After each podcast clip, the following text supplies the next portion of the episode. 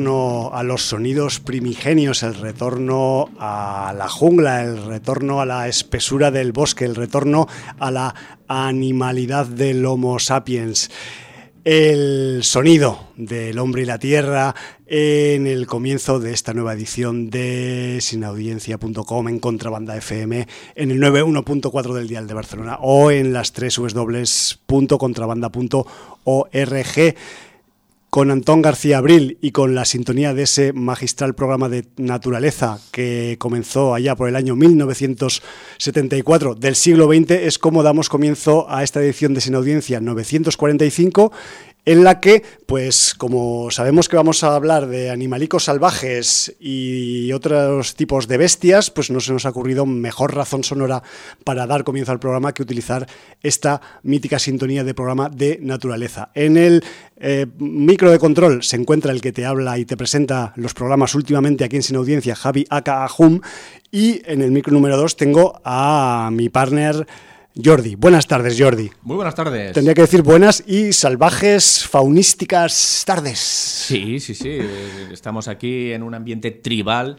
Totalmente. encontrarnos cualquier tipo de fauna que nos pueda acechar.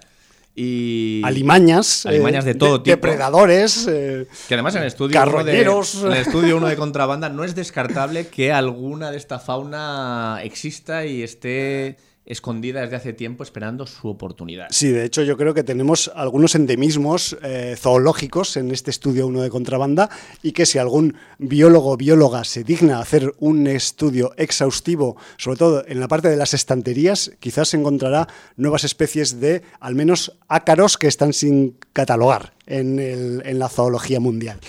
En fin, que, con, este, con este ritmo tan, tan así, tan junglístico, tan, tan viejuno también, porque es que hay que decir que, la famosa sintonía del hombre y la tierra que causó furor pues en los años 70 y 80 en la televisión casi monocanal estatal de aquí de España en, aquellos años del siglo XX, pues eh, corresponde al, y lo digo otra vez, al señor, a mi paisano turolense, por otro lado, Antón García Abril, que fue pues un señor un compositor, un músico, un escoretista que lamentablemente pues eh, falleció hace poquito tiempo, falleció el pasado 17 de marzo, el mes pasado, y Antón García Abril, pues eh, a, sus 87 años, pues ha dejado un legado eh, musical que a veces tiene que ver con el cine, a veces tiene que ver con la televisión, a veces con otras eh, esferas musicales, vamos a decir, pero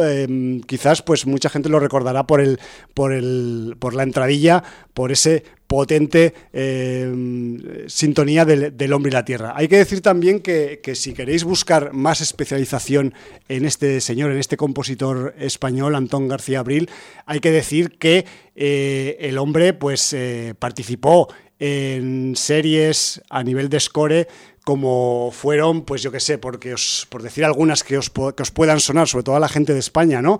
Pues Brigada Central, o Anillos de Oro, o la serie de Ramón y Cajal, o La Máscara Negra, en fin, que, el tipo pues eh, fue picoteando también por el mundo de la televisión, pero en el cine llegó a hacer también pues algunos scores para Spaghetti Western, llegó a hacer el famoso score de Sor Citroën, por ejemplo, mítica película del desarrollismo en la época franquista aquí en, aquí en Españistán, pero luego también el hombre firmó eh, los scores, por ejemplo, de Crimen Imperfecto o de la sui generis 20 Alemania Pepe. Me refiero que el tipo estuvo metido en la época un poco en plan finales de los 70, 60, principios de los 70, pues en la época de los scores yeye, podríamos decir, del, cine español. Y yo eh, recuerdo pues con, gran em, satisfacción, por ejemplo, pues el, el, score, por ejemplo, de una película que iba sobre un equipo de fútbol femenino del año 1971 que se llamaba Las Ibéricas Fútbol Club, que tiene también pues una una banda sonora estilo lounge, podríamos decir, muy de, muy de aquella época y que pues ahí el señor García Abril pues eh, estaba en la punta de la lanza de la modernidad en aquellos tiempos, ¿no? Eh, hay quien dice que, incluso pues yo creo que lo he llegado a leer en alguna entrevista suya, que, que Antón García Abril recibió en su momento pues ofertas para marchar a trabajar a Hollywood y que por cuestiones, pues como siempre, de arraigo, de familia, de no querer pegarte la vuelta al mundo para ir a trabajar y esas cosas, pues declinó esas oportunidades como otros escoretistas europeos que, fueron tentados por, por Hollywood, pues también en otros puntos de, de Europa, ¿no? Y bueno, pues él finalmente pues se quedó donde estaba y quizás pues aquí en España no acaba de ser un músico excesivamente conocido, aunque de gran calidad, pero nos ha dejado pues un montón de referencias de cine y de series en cuanto a música que se pueden investigar y que, que le podéis echar, pues eso, un, sobre todo una escucha en YouTube o buscando por ahí por, eh, por blogs o por páginas especializadas donde pues haya quizás más profusión de eh, bandas sonoras de las eh, rebuscadas, ¿no? Porque muchas de ellas quizás ni estarán posiblemente editadas ni publicadas en las megaplataformas estas de streaming que tenemos ahora, que solo tienen las cosas más actuales o más poperas y que quizás pues la especialización pues se brilla por su ausencia en ellas, ¿no? En cualquier caso, pues sirva este pequeño comentario, Jordi, en el comienzo de este Sin Audiencia 945 para pues acordarnos un pelín de la, de la memoria de, y del trabajo de Antón García Abril, que perfectamente también podría haber salido en el documental Sesión Salvaje, aunque no lo consideraron sus directores en su momento. Me refiero que eh, ahí queda su música y por tanto, pues el señor García Abril, gracias a ella, seguirá siendo inmortal. Pues eh, aparte de mm, que nos dejó el señor García Abril, tenemos un doble fallecimiento esta semana eh, ambos personas italianas y ambos muy ligados al cine de terror de los años 80. Vale. Eh, por un lado tenemos al señor Enzo Sciotti, que fue uno de los mejores cartelistas del cine de terror de los años 80, haciendo carteles pues para películas como Aquella casa al lado del cementerio, Evil Dead 2, Fortress, eh, La sangre de los héroes, Maximum Overdrive, American Ninja 2. Trabajó, hizo más de 3.000 carteles de películas a lo largo de su carrera y de hecho estuvo eh, trabajando hacia, hasta hace unas semanas. y, trabajó, pues, eh, evidentemente en Italia para gente como Lucio Fulci, Dario Argento, Lamberto Bava, pero luego fue contratado en varias ocasiones por cineastas ya del panorama internacional como David Lynch, George Romero, los hermanos Cohen y, es una de las, de las leyendas del cartelismo, ¿no? Eh, seguro que en los videoclubs os habéis hartado de ver sus, sus carátulas y sus carteles. Su trabajo. Su trabajo.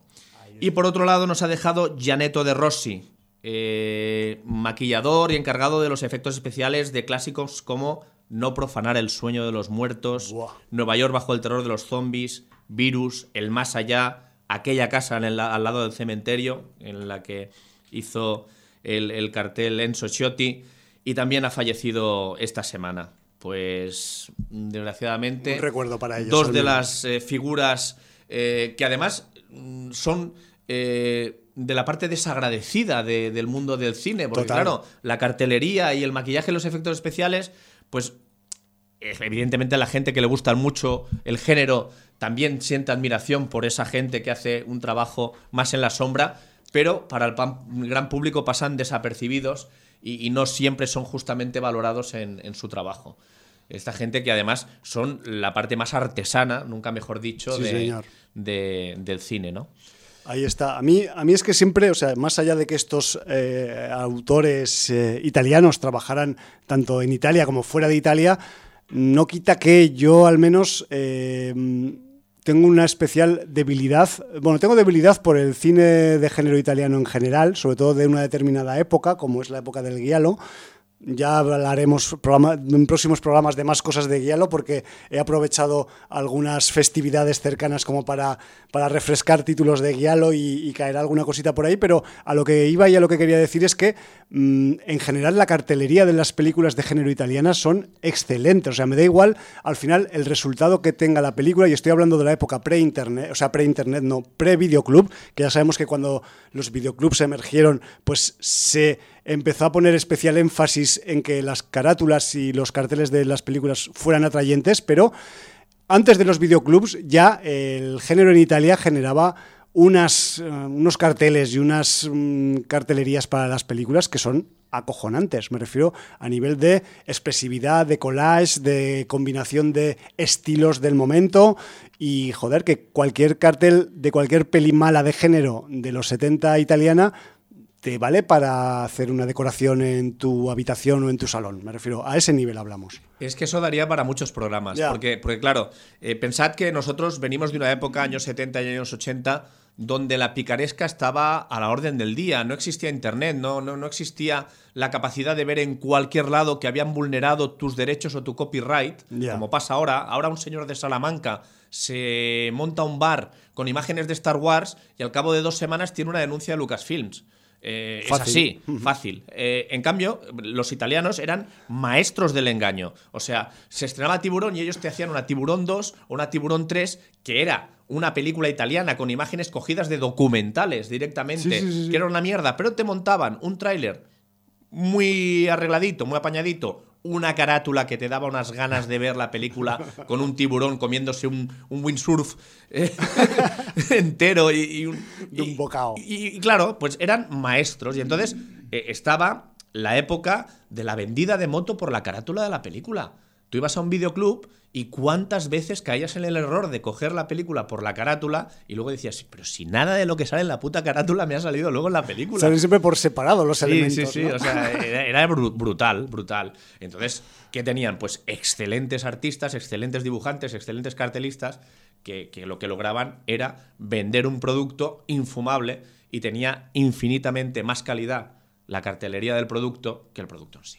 Ahí está. Y luego, según nos han contado algunos pajaritos por ahí, algunos espías, a su vez, en aquella época se ve que se llevaba mucho, sobre todo en, en en las esferas de la explotación italiana o de cualquier otro país, pues la- las experiencias de los, de los compañeros viajeros que a lo mejor tenían que ir a Estados Unidos o a Nueva York o a Hollywood por alguna otra razón y cuando volvían les contaban, pues mira, ahora está tal haciendo una película de un tío que vuela, y pues este otro está haciendo una película de unos que van en una nave y se les mete un alien en un huevo y les aparece dentro de la nave, cosas así, ¿no? Y, me refiero que a veces simplemente con, con cuatro ideas o con cuatro tontadas eh, trabajaban en paralelo con la producción original. Y Bueno. entonces prácticamente pues casi salían a- en, en tiempos parecidos, ¿no? Al, al- Y- de cara al público. Incluso en un país como el nuestro, también se dieron esa- esos plagios, esas copias. Total. Eh, Tenemos nuestro Super Sonic Man, tenemos nuestro tesoro de las cuatro coronas, que además se quiso explotar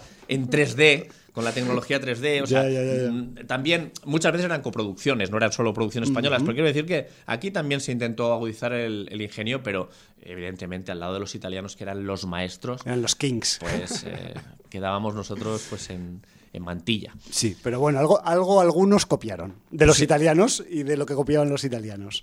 Pues bueno, hemos tenido mucho obituario, de- además de, de gente que... Que trabajan en la sombra un poco. Sí, y no, y gente que nos dejó huella, como el señor García Abril, ¿no? Sí, señor. Eh, vamos con el libro de visitas, hoy muy breve, solo hay un mensaje, pero un mensaje de una persona a la cual le impactó el programa de la semana pasada. Vaya. Por razones obvias, ahora lo entenderéis. Said. Said nos dice, buenas a todos. Lo primero, felicitaros por cumplir el reto de ver la peli de mi vida sin mí. Advierto que en la siguiente parte hay spoiler, por si alguien no la vio y aún tiene interés en verla. O sea que ahora voy a hacer un minutillo en que se dirán spoilers de mi vida sin mí. O sea que ya lo sabéis. Que lo sepáis, bajar el volumen. Yo la tengo muy perdida. O no. Yo la tengo muy perdida en la memoria y solo recordaba que me había gustado. No me acordaba que fuese todo el rato drama, ni tan siquiera de que al principio fuese cuando ya le dieran la noticia. Pensaba todo el rato que sería un error y se salvaría. Qué inocentes ahí. Y al final me gustó que no fuera complaciente y la idea de las grabaciones para dejar un legado. De todas formas, creo que con el tiempo también envejeció mal. Como no me gustan los dramas y menos de esta temática, y después de, de vuestra opinión, no la revisionaré. Sobre la tercera temporada de American Gods, solo decir que ojalá pudiera haberla visto con los ojos de Javi. Vaya, hombre. Seguro que lo hubiese disfrutado, que la hubiera disfrutado mucho más. De todas formas, es una pena que no sigan la historia. Ojalá la terminen, aunque sea con una película. No se merece acabar así. Y si no os tiran para atrás las series españolas ni los actores y actrices que salen, la miniserie de Besos al aire, que está en Disney Plus, Disney Plus, sobre la pandemia no está mal. Yo he visto algún cartel por ahí, solo puedo decir eso. Pero. Que por cierto, ha saltado a las redes una guionista que ha hecho un guion para una serie o película española, no me digáis cuál, porque no lo sé, en que eh, iba poniendo las frases que tenía que decir cada personaje y, y- y entre paréntesis añadía, muy importante vocalizar en esta frase. Muy importante, o sea, para que nos demos cuenta el Sí, nivel sí, sí. de vocalización que tienen alguna- algunos actores y algunas actrices en nuestro país. A ver, o sea, es- vamos a decir una cosa. Yo estoy en directo aquí delante de un micrófono. A mí se me olvida muchas veces vocalizar y a veces mm, escucho las grabaciones y digo, ¿pero qué coño estaba diciendo yo ahí? Es muy importante vocalizar, sobre todo cuando te aceleras.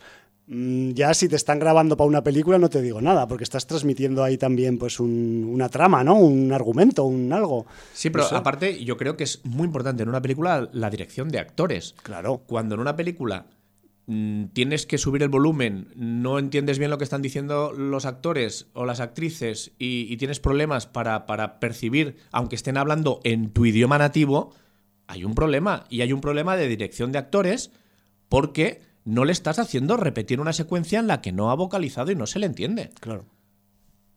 Ahí lo dejo. Sí, sí, sí. Y luego además... A menos que digas, hostia, es que yo prefiero esta persona porque me vende muchísimo tenerla en el cartel, aunque luego en 35 tomas no consigo que vocalice dos párrafos de guion. Pues, Pone bueno, la- pues, pone la cara o el claro, culo y ya es, está. es- una opción, no, Ya, ya, ya. no puedo decir nada más. Bueno, a esto además, Jordi, eh, y, y esto pues es algo inherente a, todo- a todos los rodajes, sean amateur, profesionales de videoclips o de cortometrajes, es sobre todo cuando se trabaja con sonido directo, muy importante revisar la grabación del sonido a la vez que la imagen, no solo la imagen, porque quizás la toma ha quedado bien a nivel visual o a nivel de luces. Y luego nivel- se oye una mierda. Y luego, o sea, a los pavos se les oye ahí que dices, bueno, ellos han hecho bien su parte, pero no se ha registrado bien, ¿sabes? Y luego, pues hay que doblarla en estudio, o hay que falsearla, o, o movidas, ¿no? Edición, la edición que a veces nos salva y a veces nos hunde. Pero bueno, cosas del cine. ¿Vamos con estrenos de la semana? Sí, vamos con algún estreno. No creo que no los hemos visto, pero alguno, No. alguno hay. Eh, hay hay uno musical que no sé si quieres comentar algo.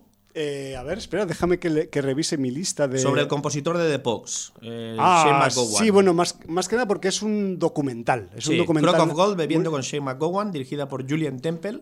Exacto. Y, Y- también que está pues eh, Johnny Depp ahí en la producción, creo, que se ve que le gustaban The Pokes. Pues sí, bueno, bueno, ya sabemos que él, él- él le gusta tocar con su banda, ha tocado con gente de todo tipo, se ha subido al escenario.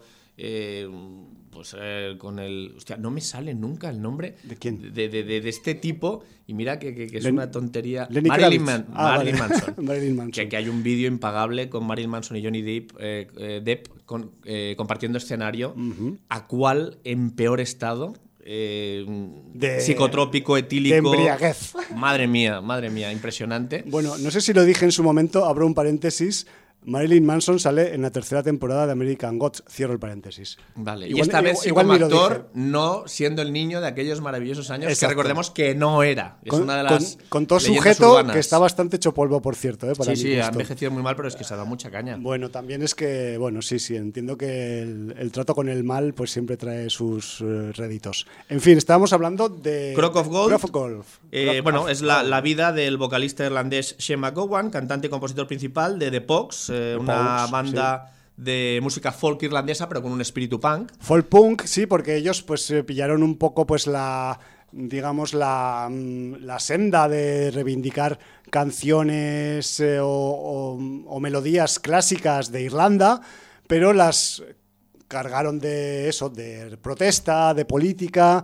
eh, pensar también que eh, Irlanda pues eh, tiene ese conflicto latente o, esa, o ese grano en el culo que es el, Ulster, Irlanda del Norte, que, es de Gran Bretaña, y Irlanda es, es otro sitio, pero la reivindica porque es la misma isla y esos rollos, y quieras que no, pues eso también eh, se transmitió y pasó a las letras de The Pogues. Eh, no explícitamente, pero sí mm, siempre The Pogues tuvieron un carácter pues de muy de mucha reivindicación, ¿no? Desde la postura irlandesa, ¿no? En general. De hecho, muchas bandas irlandesas, eh, Cranberries, Thin, Li- Thin Lizzy, eh, Gary Moore en solitario, YouTube incluso, eh, han tenido siempre en un momento u otro canciones reivindicativas de la situación de Irlanda, de, Claro. del conflicto, y bueno, es normal. Por supuesto, es que pues, solo tenéis que mirar la geografía. Yo no me, no me quiero posicionar, tengo una posición al respecto, pero solo me mm, quiero hacer notar la geografía, mirar la isla y luego mirar lo que han hecho los humanos con la isla, ¿no? Y ya está, no digo nada Ya más. está, no hay que decir nada más. Decir que aparte de que hay mucho material de archivo inédito de la banda y de la familia de McGowan, eh, el ilustrador Ralph Steedman ha hecho una serie de animaciones para el documental, con lo cual, bueno, pues eh, no solamente tenéis este documental musical, sino también tenéis una parte de animación para quien le pueda interesar. Sí, a mí me agrada el tema por pura cultura musical, porque los Pogues se ponían en los bares de marcha de Zaragoza en determinados años y eran un grupo pues que, que te lo podías escuchar en tu ronda de fin de semana de baretos, ¿no? Y eso también pues te hace, te hace acordarte de ellos, aparte de que su calidad musical está fuera de duda y su, y su posicionamiento dentro de ese del, del, vamos a decir, del folk con punk con influencias rockeras, ¿no? Un poco. Me interesa. Muy bien. Eh, y luego viene el estreno más blockbuster, blockbuster de, Sí. de- de la semana, que es el Mortal Kombat. El más a tope. Por cierto que no sé qué tal estará el, el tráiler está que flipas, pero bueno, no sé cómo se- estará la película. A ver, yo, yo debo decir que con todos los videojuegos que he jugado, no jugué al Mortal Kombat, no fue un videojuego. Yo la verdad es que debo decir que siempre he sido rolero, de aventura gráfica y de rol. Y entonces a mí, pues los, los programas de lucha y los combos y tal se me daban mal, es que se me daban mal. Y entonces no me atraían. Sí, sí que en su día pasé plataformas y esto todavía, ¿vale? Pero más allá de un Rastan o de un Golden Axe, no, no, no, no me pongas porque no. Entonces, un Mortal Kombat, pues a mí no me atraía, ni con las fatalities, ni con toda la- la- la mierda que llevaba. Entonces, tampoco me he visto las dos versiones anteriores de Mortal Kombat. O sea, mm, a pesar de que. Yo alguna he visto, no sé cuál de ellas, pero porque se me ha perdido Yo creo la que memoria. zapeando algún trozo, en la que salía Van Damme y el Raúl Julia y toda esa gente, ¿no? Puede ser esa, porque igual Eh, me estoy equivocando. Esa es una, esa es una de ellas. Una de ellas. Pues Sí, de esa sí. he visto algún trozo. Tampoco me digas mucho, pero es que eh, tampoco conozco mucho a los personajes. Conozco, eh, creo que hay mm, un americano. Hay mogollón, o sea, si te- o sea, hay como, no sé, hay mm, de titulares, hay como 16 personajes en el juego original Había uno cosa que así. era una bestia, un hindú que tiraba la pata o no- algo así, pero no sé si ni, ni si me estoy confundiendo de videojuego. ¿eh? Sí. Ya digo que mi, mi acervo sobre Mortal Kombat es nulo, ¿vale? Entonces, bueno, tenemos una nueva versión. Una nueva versión. Sí que es cierto que cuando sacaron un nuevo Mortal Kombat, eh, no sé si para Play 4, creo que, que no para Play 5, no sé si ha salido, pero para Play 4 salieron un- sacaron un nuevo Mortal Kombat. Y sí que me vi algún vídeo en YouTube con algunas fatalities que me enseñó mi hijo que eran muy bestias y entonces pues el que tenía 13 años pues estaba en la edad de ver esas fatalities que le cogen el espinazo al otro y le arrancan el espinazo con, con la- el cráneo de, de dentro del cuerpo y cosas así y entonces pues le hacía gracia y, y me vi alguna de las fatalities estas y bueno estaban gore y bien ¿no? Eh, pero bueno aparte de eso pues poco sé sé que la dirige Simon McQuoid eh, en el reparto, pues un montón de nombres mm, que supongo que la mayoría estará emparentado con tema de artes marciales, pero tampoco conozco mucha gente. Mekat Brooks, Laura Brent, Tadanobu Asano, Hiroyuki Sanada, Chin Han, no Chin Chan, no, Chin Chin Han, Han, Chin Han. Ludi Lin o Nathan Jones. Eh, bueno, Entre pues, otros. Entre otros, sí, sí.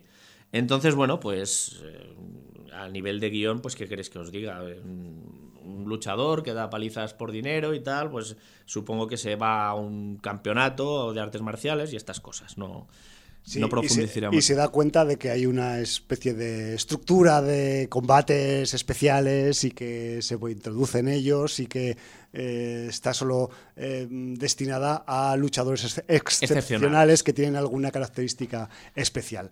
Bueno, pues eh, un, vamos a decir que un guion, un, a, a- a menos a priori, pues un guion prototipo de videojuego traspasado a película y no sé si de nuevo pues otra oportunidad perdida para, para poder hacer algo grande de la- del hueco guion de un videojuego. Porque ya lo hemos dicho aquí muchas veces, los videojuegos al tener esos guiones tan, vamos a decir, tan huequitos, tan, tan, tan eslavazados, al menos este tipo de Claro, videojuegos. Eso te va a decir. Es pues- que precisamente yo jugaba a aventura gráfica Claro. y, a, y a rol, porque Que es todo lo contrario. tienen un guion mucho Todo más lo cerrado. contrario. Ojalá hubieran cogido eh, el guion del juego de Indiana Jones and the Fate of Atlantis para hacer la puta Indiana Jones 4. O sea, Por ojalá. ejemplo.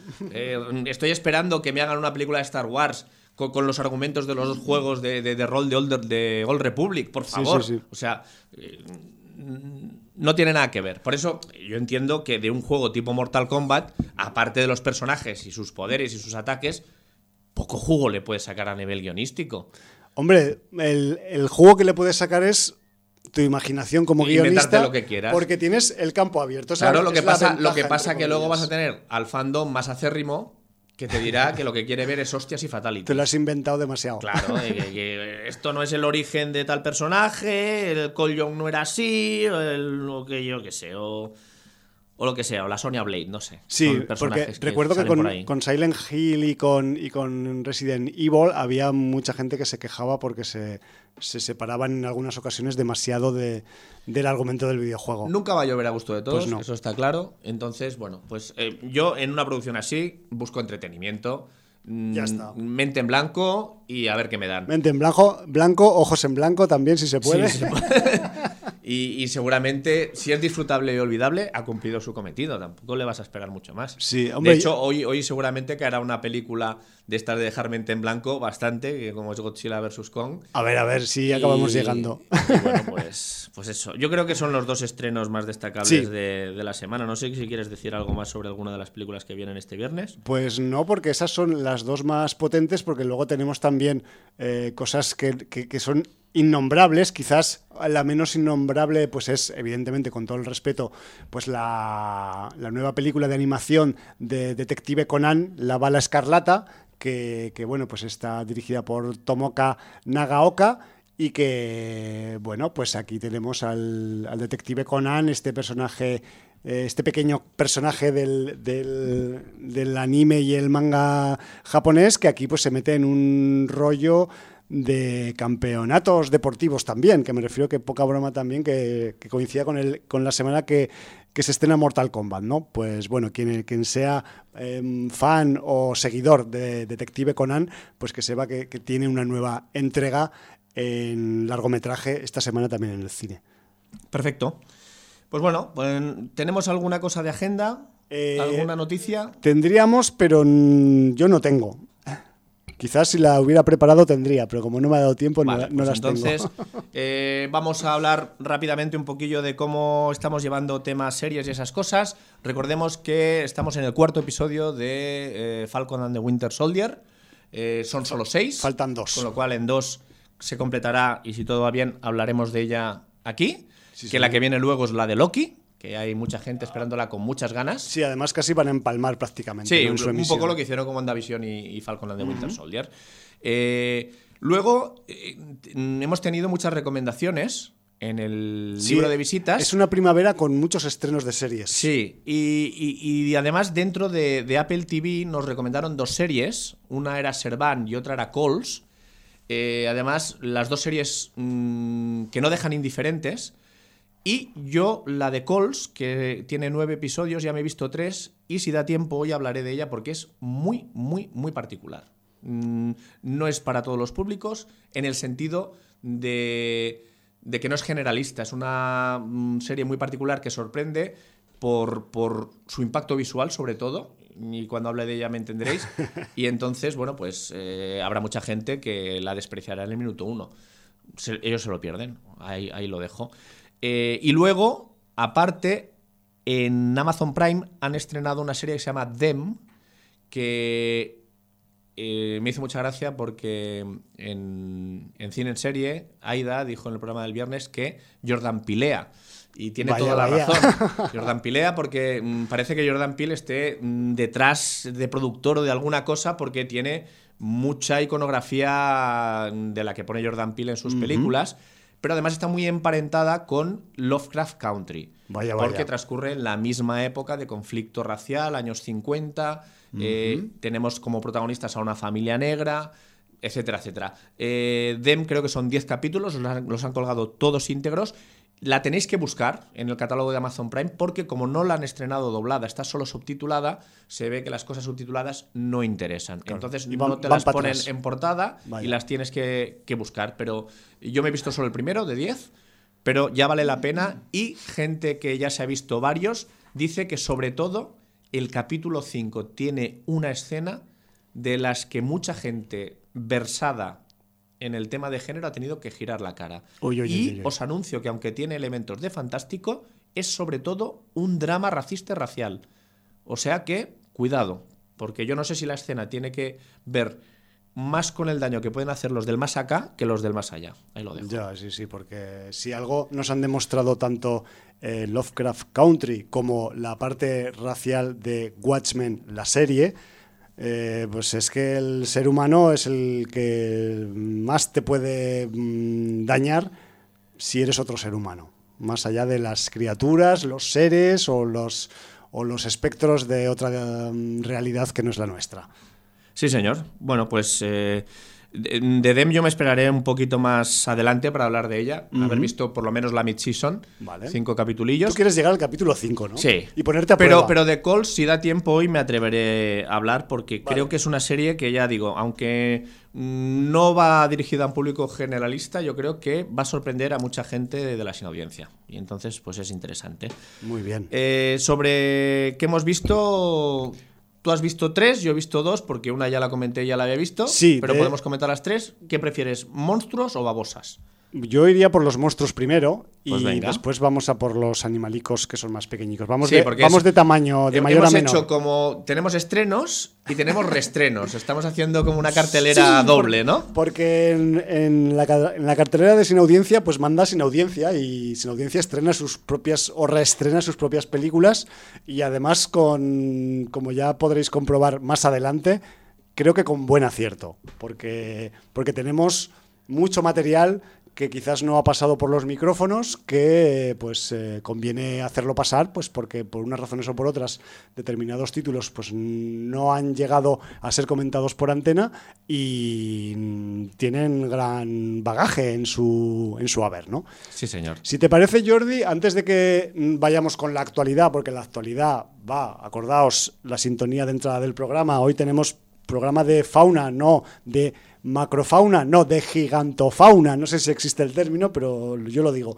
Y antes de hablar de, ese, de una de las eh, citas de amor más esperadas del año, que es la cita entre Godzilla y Kong, a ver si se dan besitos o no, o se tiran los trastos a la cabeza, pues yo creo que debería dar 5 céntimos de Kong Skull Island, porque es, digamos, la película previa a la que a la que se ha estrenado pues hace un par de semanas en los cines, ¿no? La de la de 2021, la de eh, Godzilla vs Kong y yo pues en su momento en 2017 dejé pasar aquella aquel vagón, aquel barco, aquel, aquel autobús de- que iba a la isla Calavera y bueno, pues eh, he puesto remedio a ese a ese desliz y, y la he estado visionando pues estos días junto a la a la titular del año, ¿no? Que es, que es eh, Godzilla vs. Kong. Sí, recordemos que dentro de este llamado Monsterverse, ¿no? Sí.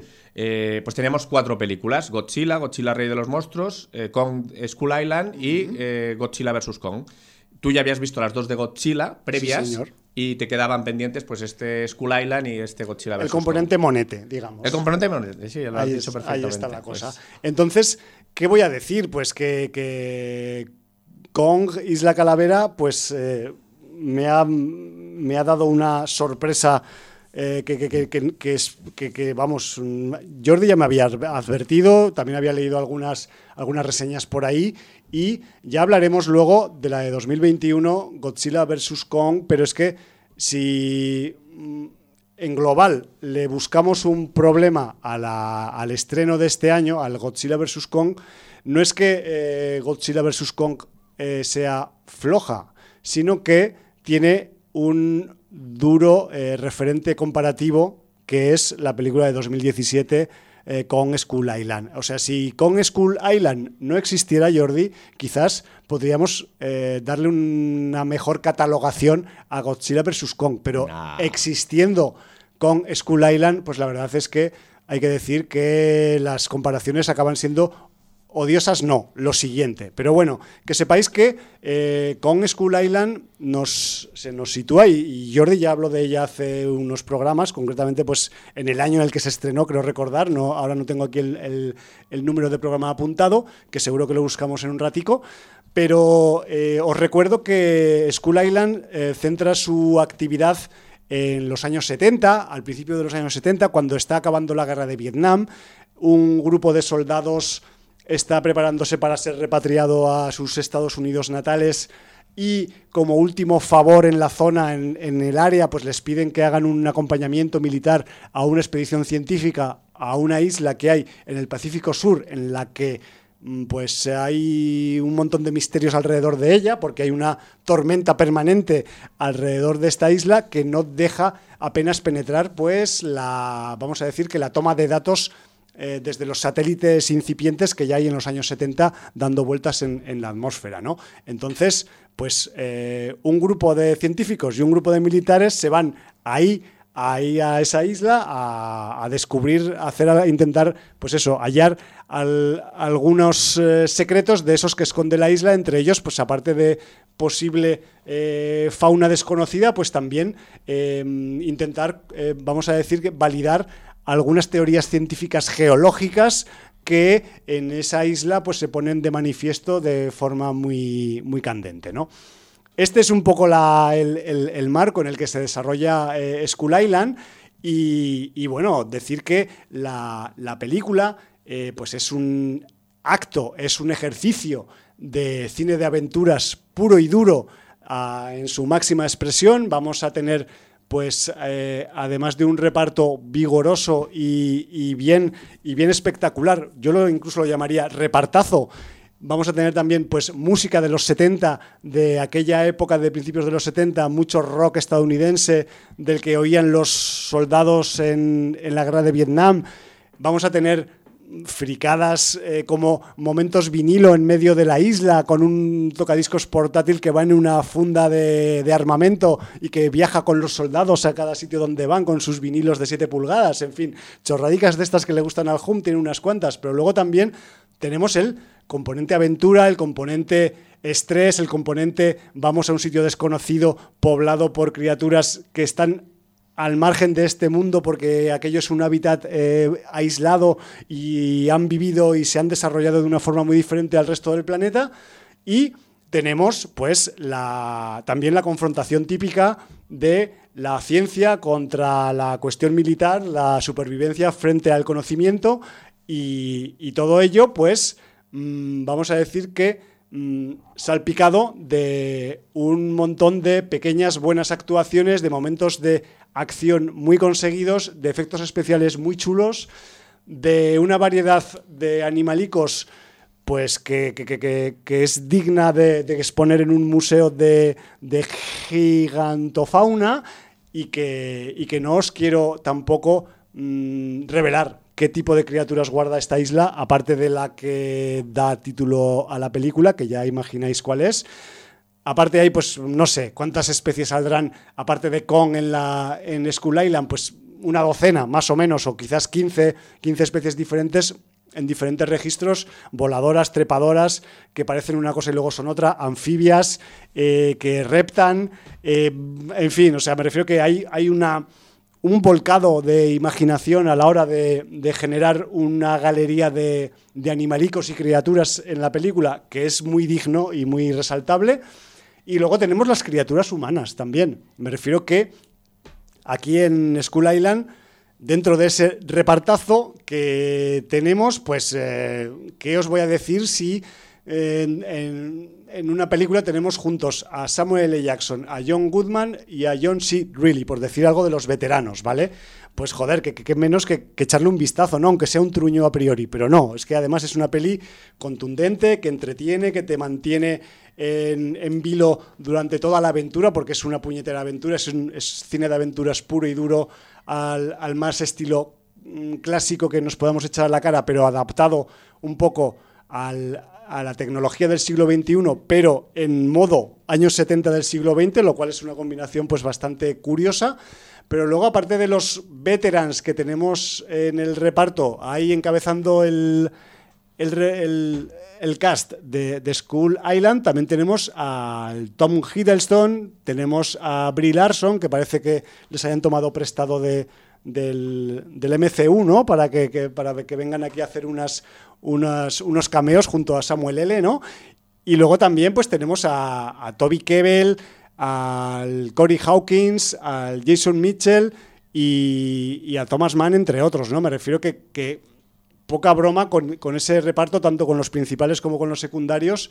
Y luego también hay que hablar de en la película, aparte de mm, esos paisajes, esa, ese marco geográfico que se le da a la acción, que es completamente exótico, espectacular, que se te cae la baba a cada sitio en el que aparecen los exploradores estos que van a la isla y tal. Aparte luego tenemos un, eh, vamos a decir que, descubrimiento etnográfico también en la película, que a nivel visual y a nivel de puesta en escena, pues es jodidamente espectacular. Cuando, y esto es un pequeño spoiler, cuando los indígenas de la isla, que hay indígenas humanos, hacen acto de presencia en la trama, o sea, a mí se me encogió el corazoncico un poco, tío, porque es que pintaza, eh, maquillaje es, excepcional, vestuario, estética de esta tribu perdida, por decirlo de alguna forma, y, además pues con, unas eh, características pues un tanto especiales, ¿no? que habrá que descubrir si queréis ver la película. A mí, eh, School Island, pues mm, os lo digo así tranquilamente, me ha chiflado, o sea, mm, me auto castigo y flagelo por haber pasado cuatro años sin haberle dado al play a este título, pero... Por, no hacerme caso, claro, como, el 16 de marzo de 2017 en el programa 729. Hace, pues eso, como cuatro años de, diferencia prácticamente del, de este 945 que estamos realizando hoy en directo. Em, en el caso de que no hayáis visto Godzilla vs. Kong, ¿qué os diría? Pues que, que veáis Kong Skull Island y que luego, si os sobra tiempo, pues quizás, si no tenéis nada mejor que hacer, pues podéis ver Godzilla vs. Kong, que ahora hablaremos de ella, porque yo tampoco quiero dedicarle mucho más tiempo a Skull Island, porque ya es una película de hace. Que, seguramente se lo merezca más. Se lo merece totalmente, sí, porque además, o sea, ya te digo que yo, si, si algo tiene eh, chungo eh, Godzilla vs. Kong, es que existe este otro título porque, porque la comparación es muy odiosa, porque, porque además, mm, Jordi, yo no entiendo, y ahora lo vamos a analizar un poco, pues vamos pasando poco a poco a, hablar de la peli de este año, del 2021, no entiendo mm, el cambio de, digamos, de enfoque que tiene la producción una, solo han pasado cuatro años. Yo no, yo creo que fue bien en taquilla este Skull Island en su momento. Sí, pero piensa que en medio, en 2019, tienes Godzilla Rey de los Monstruos. Entonces, eh, esta Godzilla vs. Kong es una fusión de las dos. No es heredera simplemente de, Skull Island, que, hubiera sido mejor, posiblemente. Quizás. Eh, pero la cuestión es que eh, lo, que cuesta de entender un poco no es cómo el, el enfoque, vamos a decir, de aventura de tono en cierta manera serio, aunque tenga sus partes de humor negro también, Skull Island, esa, esa espectacularidad, ese exotismo que, que rezuma toda la película, evidentemente no puedes hacer Skull Island 2 porque sería como repetirlo todo mucho, pero incluso con, las eh, escenas violentas, eh, cómo se trata eh, la relación entre los humanos y las criaturas gigantes, me refiero que, joder, aquí se ve interacción, se, ve, se ven los efectos que, que, tiene pues una acción de, de, esta fauna que hay en la isla con los visitantes humanos, ¿no? A ver, los seres humanos importan en esta película. Hay muy mala leche hacia los seres humanos. Sí. O sea, momento Granada, recuerda. Por supuesto. Impresionante. Es una de las grandes escenas de los últimos 10 años del cine. Sí, señor. Eh, ¿Qué, ¿Qué, mm. sacrificio más vano. Quien haya visto la película me entenderá. El, y no solo eso, es que tienes un gran reparto, muy coral, con mucha participación de actrices y actores, cosa que en Godzilla vs. Kong no tienes. O sea, tienes un reparto con unos humanos que te dan un reparto justito a nivel actoral, porque es que no son eh, gente mm, que tengan grandes papeles, pero es que además es que demuestran por qué no tienen grandes papeles, porque es que eh, las veces que salen, oye, que que el nivel es bajito, pero es que encima la historia de, de, los humanos es que no importa, no importa nada en la trama, o sea, es casi un estorbo. Dentro de lo ridículo que es el guion, bueno, no sé si ya he dado el salto para hablar de Godzilla vs. Sí, por mí podemos eh, dar el salto ya, porque simplemente yo voy a cerrar el comentario de Skull Island simplemente diciendo que no sé si os acordáis de la época en la que Samuel L. Jackson no era tan hiperestrella o tan conocido como es en el momento actual y que hacía a veces algunos papeles chungos pues aquí le tenemos reverdeciendo viejos papeles con un militar que viene escarmentado de Vietnam, que tiene mucho odio y mucha mm, tiña dentro del cuerpo y que solo quiere hacer lo que hacen los militares, que es mm, acabar con todo, ¿no? En fin, y que, y que da mucho juego también argumental en, la, en la trama de Skull Island y que, joder, que, que, que es una película bastante redonda para mi gusto, a nivel de entretenimiento, a nivel de resultado formal también, y aparte, pues dentro de que es una aventura que ya hablaremos, Jordi, de dónde beben los guionistas de del monstruo verso, pero eh, tanto Skull Island como Godzilla vs. Kong tienen un referente literario muy importante. Eh, y es un referente literario que hemos eh, mamado muchos niños de los 70 y los 80, como es un, un Julio cuyo apellido empieza por V, ¿vale? Y, y, bueno, aquí quizás en Skull Island más disimulado, pero en Godzilla vs. Kong, yo lo siento, pero tenemos una versión casi prácticamente tecnológica de un clásico de Julio Verne. No sé, y si quieres ya empezamos a hablar de, de Godzilla versus, versus Kong, iba a decir versus Skull Island, porque ganaría Skull Island, ¿no? ¿Se puede bueno, decir de qué clásico? Eh, hombre, si lo quieres decir, yo, a ver, es tan obvio que yo no sé. O sea, evidentemente cualquiera que sepa leer entre líneas ya se habrá dado cuenta, porque además, si algo tenía Julio Verne, es que era muy. Eh, vamos a decir, explícito con los títulos de sus obras, ¿no? Entonces, eh, quizás en cuanto hablemos un poquito del argumento de Godzilla versus Kong, la gente se va a dar cuenta enseguida. Vale, porque es que Creo. además basada directamente en el relato de, de Julio Verne, tenemos varias eh, versiones cinematográficas y yo quería destacar una del 59 que yo vi en su día en esos restrenos, programas dobles, y entonces me, me haría gracia tener es, mi pequeño momento es nostálgico. Oro, es oro, por favor, proceda. Bueno, pues ¿qué tenemos con este mm, Godzilla vs. Kong? Eh, bueno, pues tenemos una película del señor Adam Wingard, por eh, cierto, una pequeña decepción, ¿eh? que sea Wingard el director. Bueno, pero bueno. Eh, yo, la película ya de, de, entrada voy a decir que me ha parecido un despropósito. O sea, yo creo que es lo que mejor define la película, despropósito. Es flojita, de narices. Sí. Y se salva por, eh, vamos a decir, la espectacularidad de algunos momentos de la trama. Y ya. Sí, correcto, ¿Vale? correcto. ¿Vale? En el reparto de, destacan, dentro de lo soso que es el reparto y lo ninguna, ninguneado que queda en la trama, Alexander Skarsgård y Rebecca Hall y en general todo es bastante olvidable, con niños uh, o adolescentes de por medio, con sí. niñita sordomuda de por medio. Y bueno, pues para intentar meterle encima, te encuentras que han pasado esos 50 años que decía Javi, y te encuentras un Kong rollo hipster, que le ha crecido la barba y Pero que ya. peina canas. Sí, señor. O sea. y no le han puesto coleta de, claro, de samurái por yo, poco. Yo no sé si Godzilla era un poco como medio inmortal. Yo tenía esa esencia de, bueno, que, de que para él no transcurrían los años. Como, al como, mismo ritmo. Claro, al, al ritmo de, de, un ser humano que, o, o, de un chimpancé o un gorila al uso que puede cumplir 60, 100 años. Yo, yo creía que este hombre, pues a lo mejor tiene una longevidad, pues, pues voy a decir centenaria. Sí, o. Eh, o, o no sé si milenaria, pero sí centenaria. O de varias centenas de varias años. Varias centenas de años. Entonces, claro, yo, si es una criatura que ha vivido mil años, por lo que sea, por uh -huh. su gigantismo, por su genética especial, que en 50 años envejezca y sea hipster, no, quizás sabes qué pasa, que también le, los de los efectos especiales eh, han trasladado esta una característica que a veces ocurre en los humanos, también en los homínidos sapiens, y es que hay gente con 30 años que es joven, con 30 años, pero ya tiene canas. Entonces, ¿Y la quizás... barba? ¿A los gorilas les crece barba, de verdad? Bueno, tienen pelico por aquí. Sí, pero el pelico ya lo tenía en sí, sí, sí, sí, Ahora no tiene pelico, ahora tiene barba. Tiene un poco de perilla. ¿Eh? Ahora tiene, parece un choto. Tiene perilla. es, es, un monkey choto. es un monkey choto. sí que tienes razón. Eh, dejando sí. a eso, otro de, lo, de, los hechos que me destacó nuestro querido Cola Blanca cuando él la vio, que yo todavía no la había visto, dice, hostia, por favor, fíjate en los cambios de tamaño de las criaturas bueno. en relación al entorno.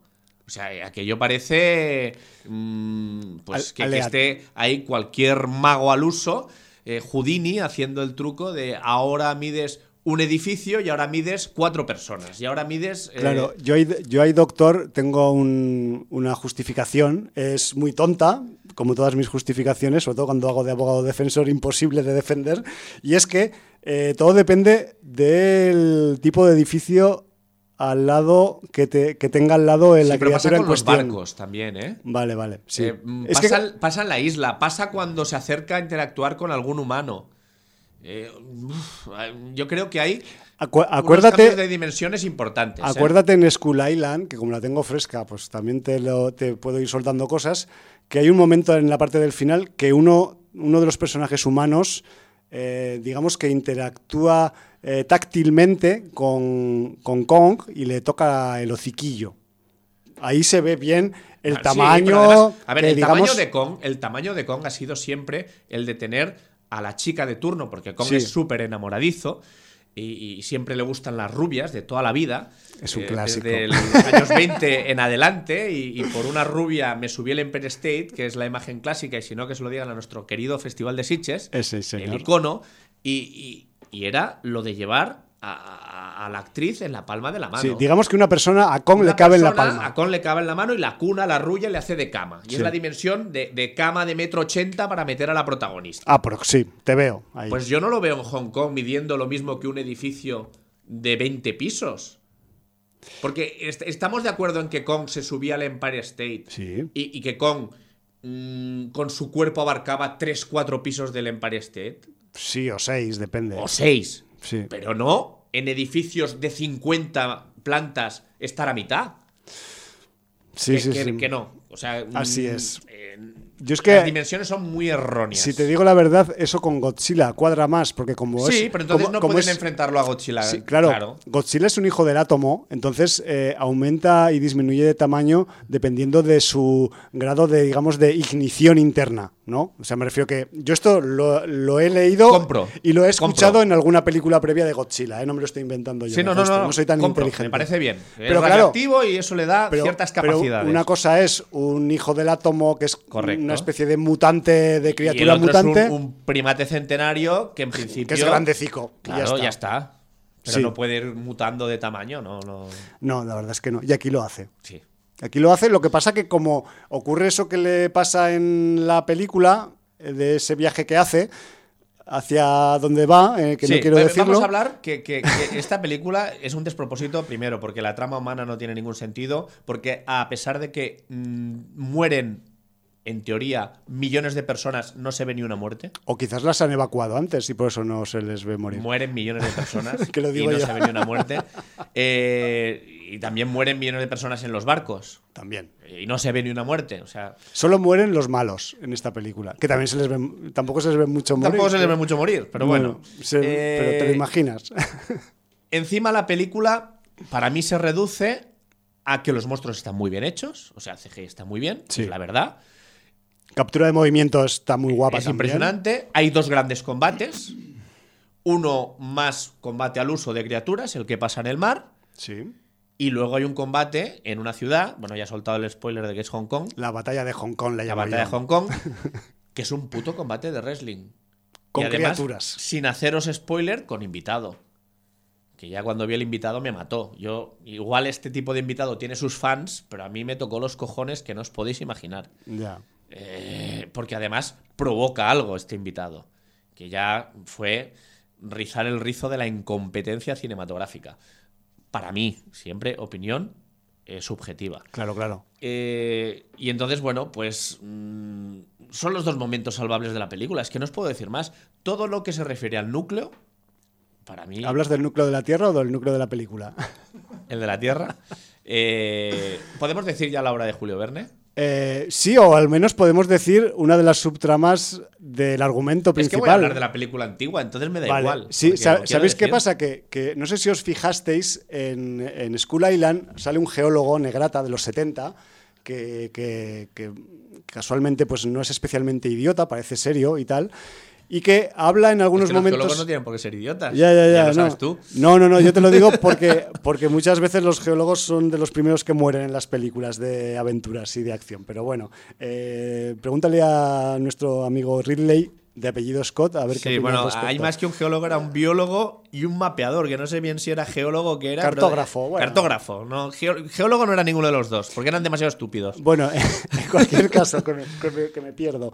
En, en Skull Island, el geólogo que aparece ya eh, deja soltar un par de detallitos sobre una teoría que dice algo así como que eh, debajo de la corteza terrestre pues no hay más manto ni otras capas, sino que puede que haya algunos espacios abiertos, libres, en los que mm, vamos a decir que la evolución ha podido seguir su curso debajo de la Tierra. ¿Vale? No sé si os suena de algo, si tiene que ver con nuestro querido Mr. Verne o no, pero bueno, la cuestión es que aquello que en Skull Island se apunta como una hipótesis, una idea que ya veremos a ver si se puede comprobar, en Godzilla vs. Kong es una, vamos a decir que teoría completamente contrastada en la práctica. Me refiero que, y esto da risa al ver la película, pero cuando sales de la película y ves cómo está el mundo exterior y cómo la gente es de crédula para según qué teorías o hipótesis, dices, hostia, Godzilla vs. Kong está ofreciendo en imágenes la supuesta viabilidad de una teoría imposible en el mundo real. Con lo cual mucha gente va a comprar. A eso me refiero. A mí me dio un, eh, o sea, no es una película de terror, pero eso me dio un cuando sale al, al principio en la película, hostia, me dio un escalofrío. Digo, mierda, o sea, es que ahora va a resultar que los, y lo voy a decir Jordi, los tierrahuequistas van a hinchar el pecho con Godzilla vs. Kong. Bueno, pero estos son los que de niño leyeron Viaje al centro de la Tierra. Vale.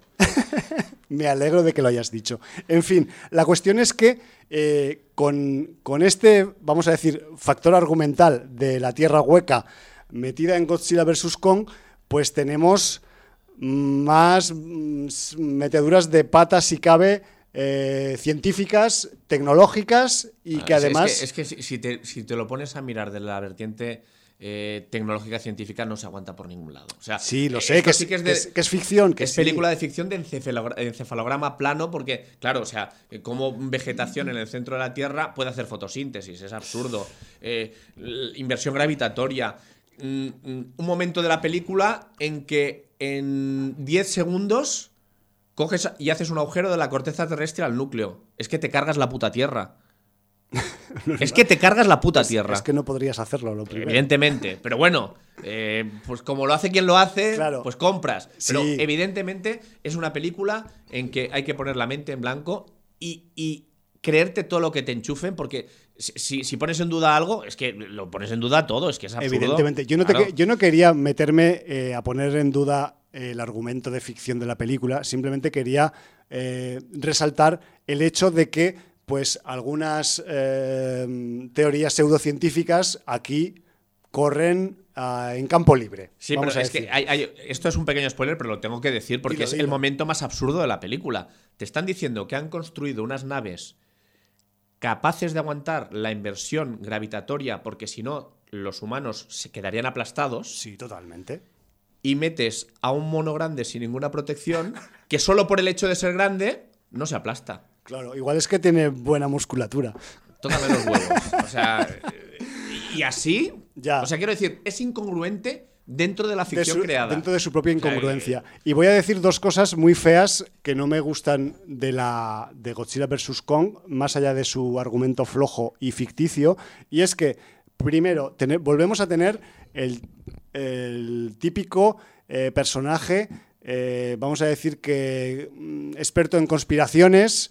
Eh, que da risa o da pena desde el minuto uno que aparece. Pero es que lo curioso Que- es, es que este tiene razón al final. Y además es un podcaster. O sea, me refiero que intentan eh, darle esa, vamos, ese envoltorio de modernidad, como si el podcast fuera algo eh, súper moderno del siglo XXI, del año 21, del siglo XXI.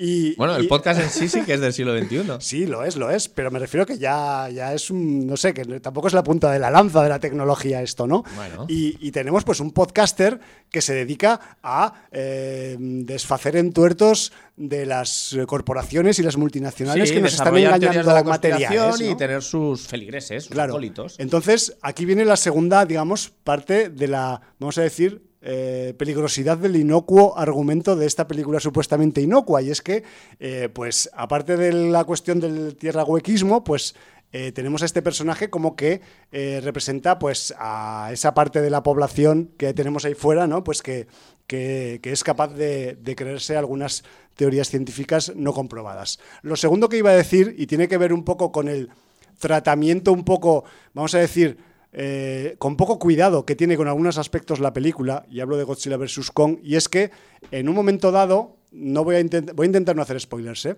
Eh, hay una expedición de un grupo de protagonistas que va a la Antártida y entonces se llevan una niña indígena que supuestamente es de la isla Calavera de Kong para que les acompañe. Pues tenéis en el viaje a todos, y esto me parece un agravio comparativo que puede considerarse eh, discriminación o racismo incluso, ¿eh? y ahora estoy hablando en serio. Tenemos al grupo de expedicionarios occidentales con trajes tecnológicos contra el frío, super pro, que parece de los X-Men o cualquier vaina así de superhéroes, y la niña indígena va con una anorak de segunda mano que ha comprado en el Humana. O sea, ¿no le podéis poner a la niña también un traje? De esos tecnológico también, como a los occidentales. ¿Qué pasa? ¿Que porque es indígena tiene menos frío o qué? O sea, flipé. Además, además eh, es un niña, esta niña es eh, la baza, el punto de conexión humano con Kong. Siempre se enamora de sus parteners y en este caso no es eh, amor, sino es instinto de protección hacia la niña, que, ya, conoció en Skull Island, porque además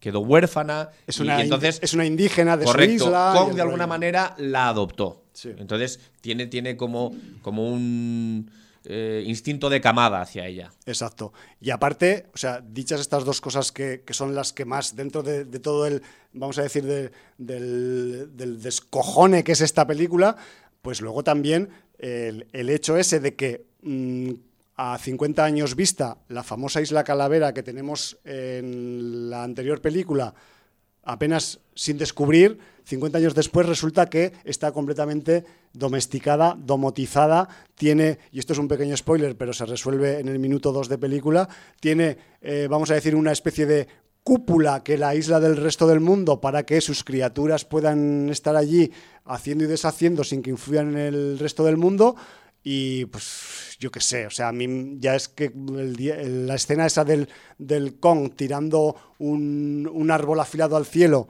para ver si rompe la cúpula, pues ya me rompió un poquito el corazón ya al principio del, metraje. Así que, bueno, yo qué sé. Entiendo que a veces pues los guionistas aciertan más, a veces aciertan menos, pues aquí no aciertan una, los cabrones.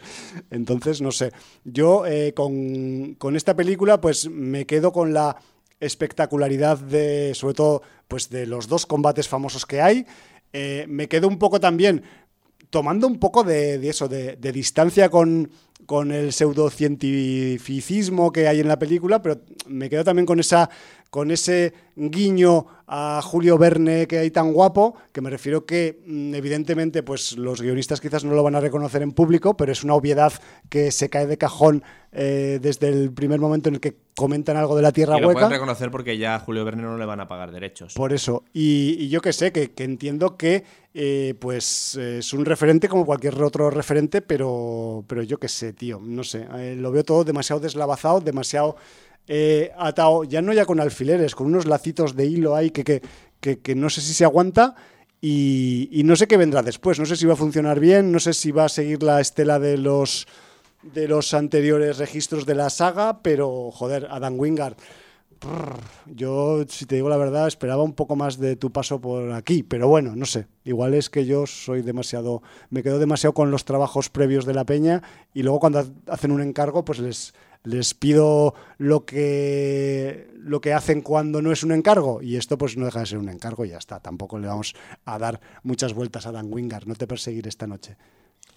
Pues bueno, pues eh, yo quiero hacer un pequeño momento nostálgico. Sí, porque ya hemos, eh, hemos cardado demasiado ya del y del Kong. Hablando de la novela de Julio Verne, de Viaje al centro de la Tierra, yo hay una película a la que le tengo mucho cariño, que seguramente si me la revisionara, pues no sé cómo habrá envejecido, pero que es El viaje al centro de la Tierra de 1959, dirigida por Henry Levin y protagonizada por James Mason, Diane Baker y Pat Boone, entre otros. Y, y bueno, que, que- que es un poco la adaptación que hizo en la época 20th Century Fox de, de la novela de Verne, con un profesor que recibe de, de un alumno una muestra de una roca volcánica, eh, donde el científico ve una indicación y entonces pues se van al volcán, descienden por el volcán y A el Islandia, volcán... ¿no? ¿Era? ¿Iban, ¿Eh? ¿Iban a Islandia? Puede Creo que era. Islandia, sí. Eh, sí, porque hay un guía islandés que se llama Hans, es Islandia Vale. seguro. Entonces, bueno, pues eh, resulta que a través de- del cráter del volcán consiguen descender al centro de la Tierra y además Sí, dentro del centro de la Tierra les, les esperan pues cosas que no os podéis ni imaginar, no voy a contar. Increíbles. Eh, pero bueno, si habéis visto imágenes, pues de todo. Eh, entonces, bueno, pues es, es una película de fantástico que además yo vi en un programa doble con la película También Los Ángeles comen judías. Joder, O sea, vaya, vaya doblete. yo era, era jovencillo, tendría 12, 13, 14 años y salí disfrutando pues una de aventuras de dos horas y luego también Los Ángeles comen judías que, que te lo pasas bomba. Del dúo el- dinámico. eh, yo diría que en También Los Ángeles comen judías es el Juliano Gemma, Ah, no es vale. el Terence Hill. Vale, vale. Es ahora lo buscaré. No estoy versado yo, yo tanto diría que, que es Bud Spencer con Juliano Gemma. Es, es una de las que el dúo se separó. Pero bueno, no estoy seguro, ¿eh? Pero bueno, eh, yo, yo es el programa doble que vi en, en su día y, y me lo pasé pues en grande. Salí del cine contentísimo y agradeciendo a mi madre que nos llevara a ver esas dobles sesiones tan chulas y, y que bueno, que disfrutábamos pues como niños, como lo que éramos. Señor, eh, paréntesis, Juliano Gemma y Bud Spencer, dirigidos por Enzo Barboni. Sí, señor, sí, señor. Bueno, pues eh, la, todavía me funciona la memoria. ¿eh? Sí, sí, sí, mucho mejor que a mí, chaval. Pues nada, yo quería hacer este pequeño recuerdo a ese viaje al centro de la Tierra y a esas sesiones dobles de reestreno. Sí. No pasaba nada por ver una película que era de 20 años antes o de 30 años antes y que la veías en pantalla grande y la disfrutabas muchísimo porque era para ti un estreno, era la primera vez que la veías y, y te lo pasabas en grande. Sí, a ver, además eh, James Mason por aquella época pues estaba abonado a películas de aventuras y adaptaciones de Julio Verne también. Y, y, joder, yo esta, pues que supongo que como las demás, las la vi en la tele cuando la Sí. ponían en la primera, el sábado después de comer. Cuando no te ponían una de Tarzán del Johnny Smuller, que era lo habitual, Exacto. pues a, a veces que haya una de estas. Yo esta pues mm, me suena de haberla visto en la tele y además más de una vez y joder, que, que es, que es un eh, prodigio de imaginación. Eh, vamos a considerar que también el registro de Julio Verne a nivel imaginativo, pues estamos hablando de, de finales del 19, principios del 20, ¿no? Más o menos que, que la ciencia estaba como estaba y sacarle esa punta No, a el, la... tipo, el tipo era un visionario absoluto. Era un tipo que, que quizás, pues eso, vio un poco el, el- el El fu- futuro. el futuro y que eso, pues eh, unos, unas decenas de años después, pues llegaron unos estadounidenses y le, y le han plagiado el concepto y han hecho una peli de monstruos que los han sacado pues del centro de la Tierra prácticamente. Así es, es. un poco la cosa. Sí, sí, sí, porque también dentro del despropósito que es Godzilla vs. Kong, averiguaremos cosas sobre el origen.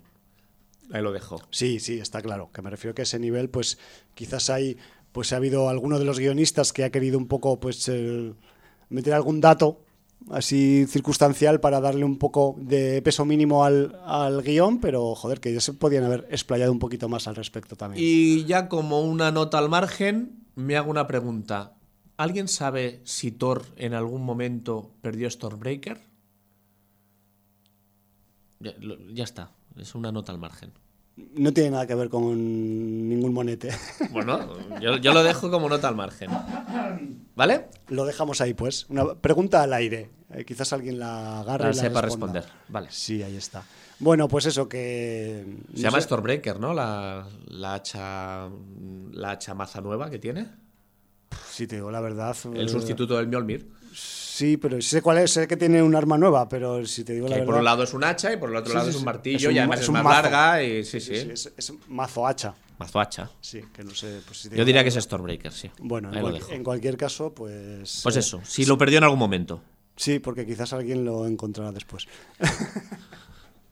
en fin, vamos a, si te parece, Jordi, ya a correr un estúpido velo Sí, eh, sobre sí, porque Godzilla queríamos. Kong. comentar muchas cosas y, Sí. y al final vamos a comentar dos y justitas. ¿eh? Bueno, Bueno. no dos no, porque hemos comentado ya tres películas en una. Sí, Y ahora vamos con nuestra sesión de reposición, nuestra, Sí, nuestro o- reestreno, ¿no? ¿O quieres que le metamos a las llamadas? No, no. Vamos a No, las- porque además, Cols, como iré viendo, es una serie que todavía me quedan seis por ver. Vale. Pues así vamos añadiendo capítulos, no pasa nada. Bueno, pues sí, vamos a meterle porque además, eh, yo qué sé, o sea, si, si algo tiene el, el género es que eh, se estira y se encoge, eh, pasa de, de- de década a década y a veces te acabas encontrando sorpresas cada vez menos ya, porque evidentemente desde que el mundo está hiperconectado eh, cuesta eh, llevarte pues una sorpresa a nivel de títulos que no has visto o de, o de referencias que se, que se te han pasado del radar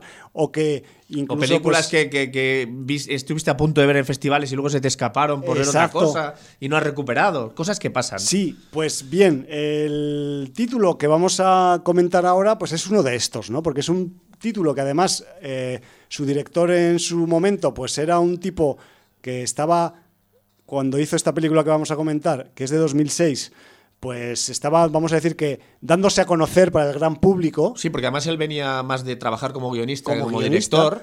Pero claro... Y ahora eh, sí que es un tipo reputado y en, conocido. En 2021 es un tipo que hace pues películas para el MCU, que está muy bien considerado en la industria y que más o menos se lo rifan, no sé si tanto como el Adam Wingard, esto es una broma irónica, que lo sepáis, pero oh, estamos hablando de un director, y ahora vamos a decir el título, eh, que es eh, James Gunn.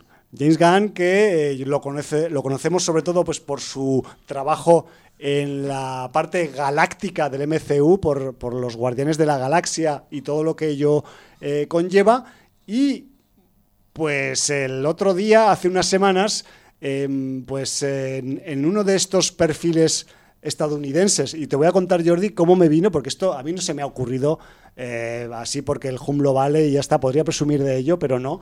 Y es que em, a veces, en según qué perfiles de, las redes sociales, sobre todo si son de revistas o de webs especializadas en terror, en género y tal, pues te, te recuerdan, ¿no? Dicen, hace eh, 27 años, eh, tal día como hoy, se estrenó tal película.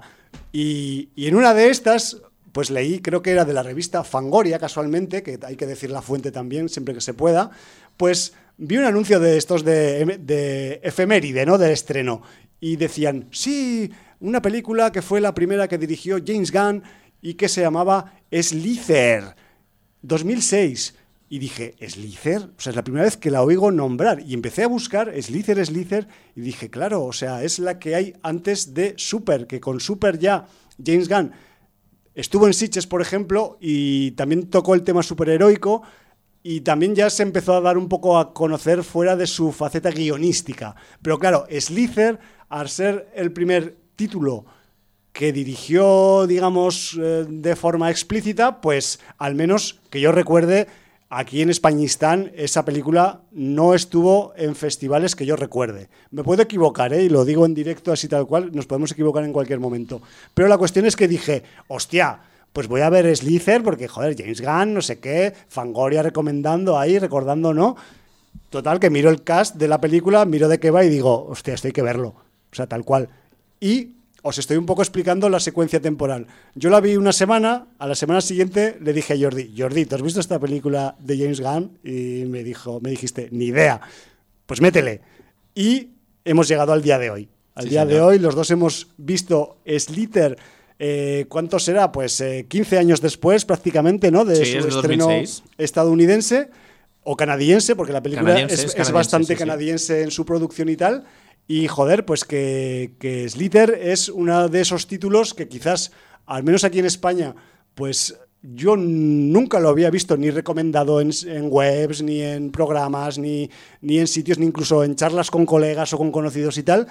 Y, y para mí era pues una, un título completamente desconocido, siendo que es contemporáneo y con unos nombres que no están nada mal en No, su yo, reparto. yo debo decir que sí que en su día es una película que vi el cartel, que Sí. la había anunciada en algún festival o alguna cosa. O sea, Hombre, el cartel te puede recordar Sí. algunas cosas. Y, y, y entonces eh, sí que es una película que tuve en el radar, pero por cosas no la Sí, vi, se me pasó. Tampoco no conocía quién era James Gunn y Claro, por tanto no, no, la, novato, no la ligué.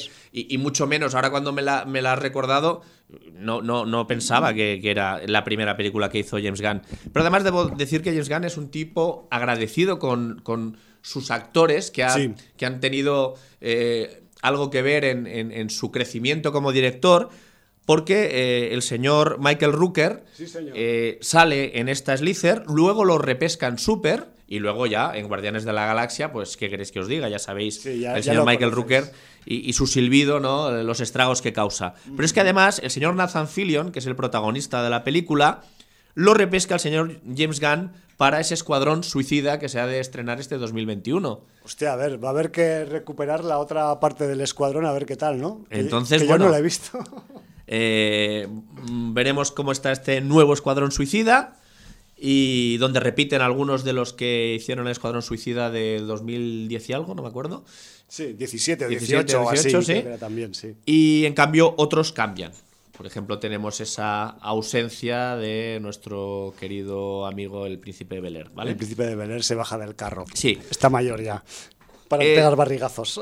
Esta Slither, ¿qué tenemos en esta Slither? Pues, tenemos una película guapa, guapa. tenemos una serie B deliciosa. Deliciosa por eh, muchas cosas. ¿Por qué?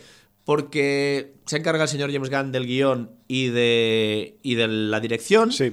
Tenemos una música del señor Tyler Bates muy efectista, Guapa. pero muy efectiva. Guapa. Acompaña perfectamente toda la película. Tenemos un tono de eh, comedia negra de terror, pero que en los momentos que tiene que tirar de gore no escatima y te deja imágenes para el recuerdo. Es espléndida en Gore. Sí.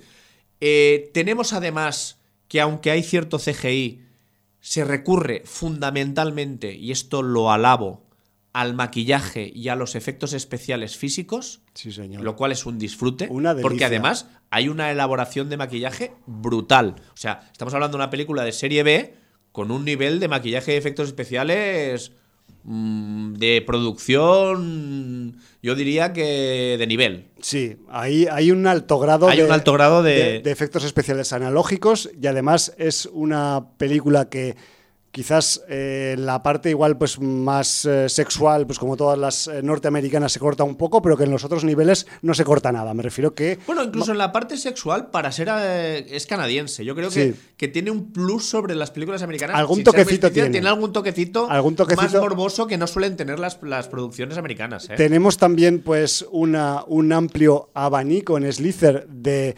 las referencias de las que ha mamado James Gunn, reconocidas y sin reconocer. Me refiero que aquí tiene todo. O sea, mm, me refiero que mm, Slither, yo poniéndome así un poco poético, podría decir que es una, vamos a decir que carta de amor de James Gunn al género, Sí, porque, señor. porque se nota que este hombre ama el género Hombre, y, lo, este- y lo este- demuestra en este esta hombre película. creció como guionista de la troma, recordémoslo. O sea, hay gente que no conoce el origen de James Gunn, pero es en algo tan eh, gore, barrio bajero, Y eh, barato. subcultura y barato como, como, Como la troma. como la troma. Sí, no que sé yo si- creo que le sirvió como bagaje para luego eh, llevar a cabo un, un efectismo y, y un maquillaje y una producción tan cuidadosa y, y cariñosa con esta parte de la producción para que el espectador disfrutara de un producto de, de calidad dentro de- del presupuesto que supongo que tuvo la producción que debió ser ajustado. Sí, al ser un primer título, por mucho que hubiera hecho, pues eso, de guiones, ya,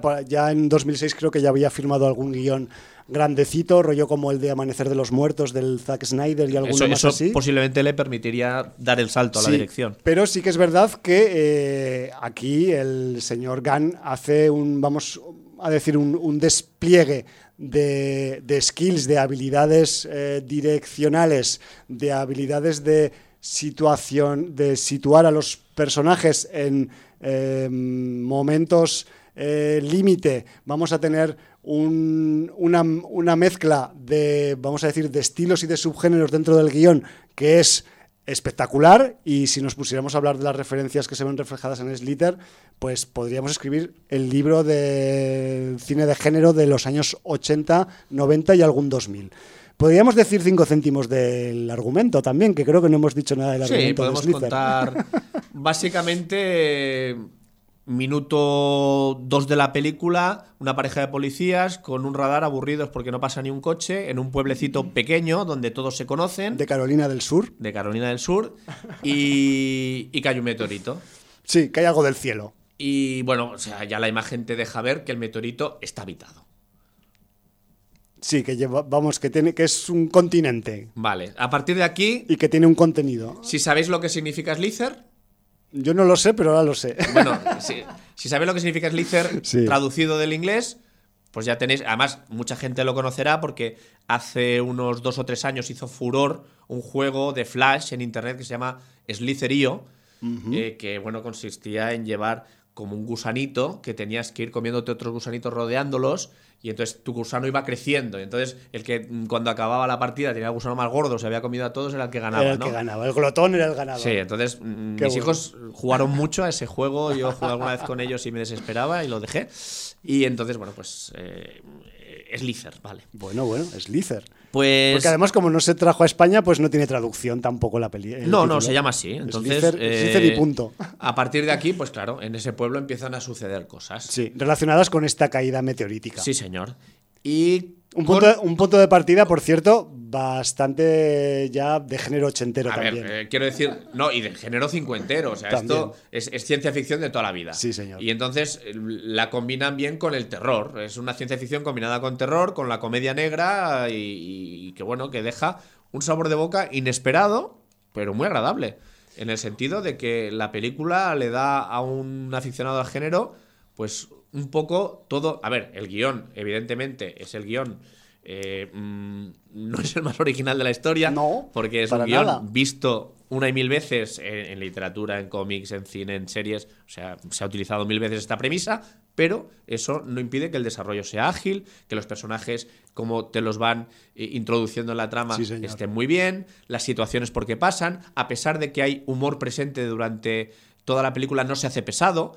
Eh, ese humor no impide que haya escenas de tensión bien conseguidas. Sí, más que nada porque ese humor es solo para el espectador. Es, es de ese humor del género que es humor negro solo para el que lo ve, no para el que lo sufre en la pantalla.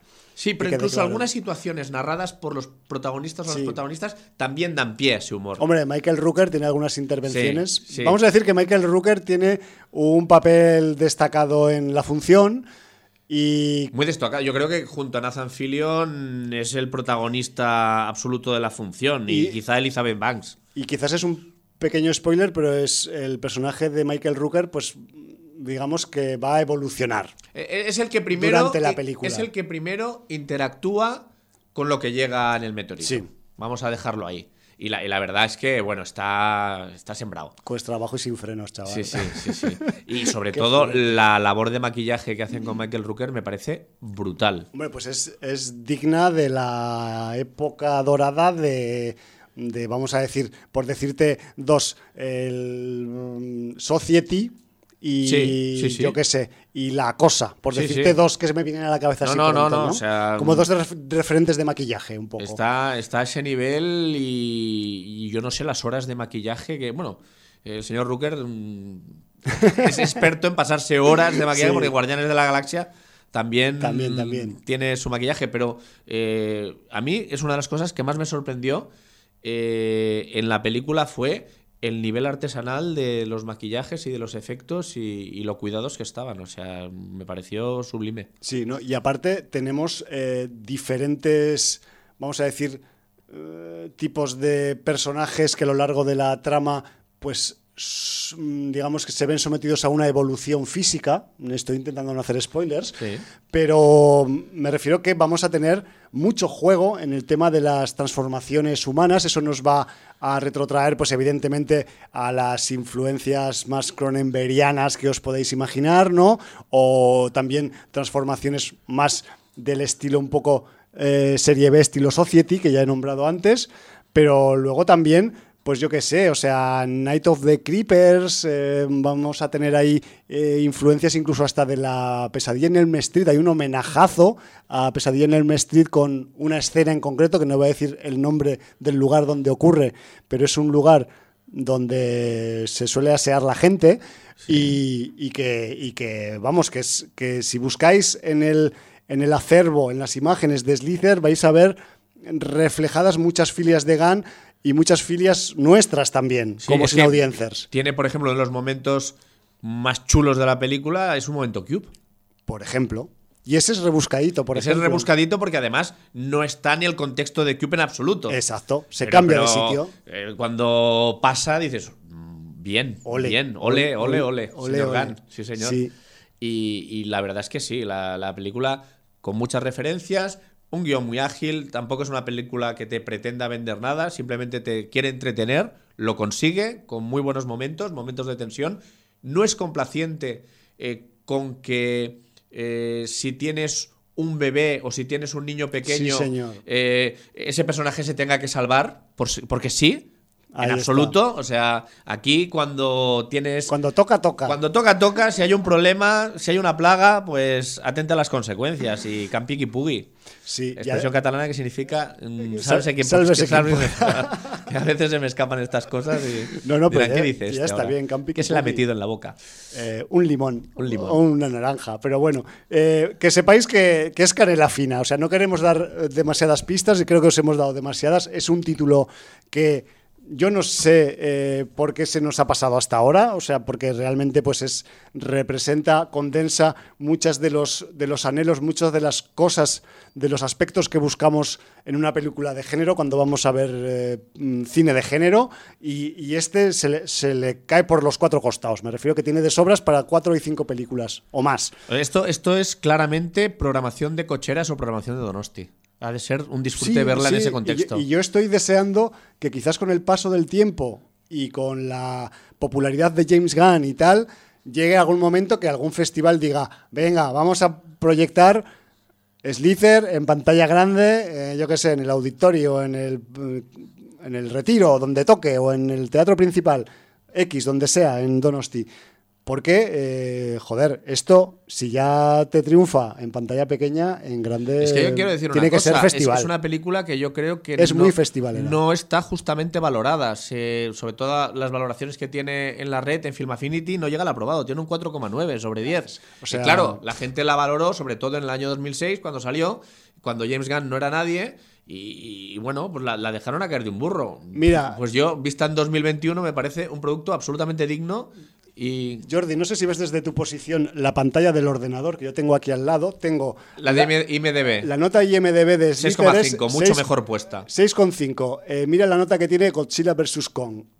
Eh, La misma. abs- absolutamente O sea, injusto. eh, absolutamente injusto. Pesan lo mismo en IMDB Slither que Godzilla Pero, vs. por Kong. ejemplo, yo entiendo que en IMDB pueda tener un 6,5, porque está bien. Ya. Un 6,5 es un bien tirando notable. Pero no entiendo que en Film Affinity pueda tener un 4,9. Ya. O sea, Sí no me que- suspendas una película que está hecha con cariño, que está hecha como homenaje al cine de terror y, y de ciencia ficción, que tiene muy buenos efectos especiales, que los momentos eh, cómicos eh, no saturan y están conseguidos. No sé, o sea, es que no sé qué quieren.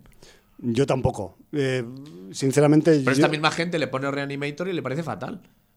Estoy convencido. Ya, ya, ya. Ya Bueno, no te digo Resonator. Quizás son ellos. Lo- Resonator, que por cierto, me parece que también se podría ver algún reflejo de Resonator dentro de Sí, sí, es que, es que, de todas estas hay un poco hay de un todo. montón. Sí, es lo que dices tú, el final es Super Society, o sea, es Claro. una pasada. Y luego también, pues, o sea, no queremos decir la palabra clave, la palabra clave de, de una determinada criatura que aparece muy a menudo en la, en la película, pero que sepáis que eh, alguna película de Juan Piquer Simón también está representada Sí, en. Sí, o sea, señor. O sea, poca broma. Y, y no voy a dar la referencia por no hacer el spoiler, Sí, pero. es Lux.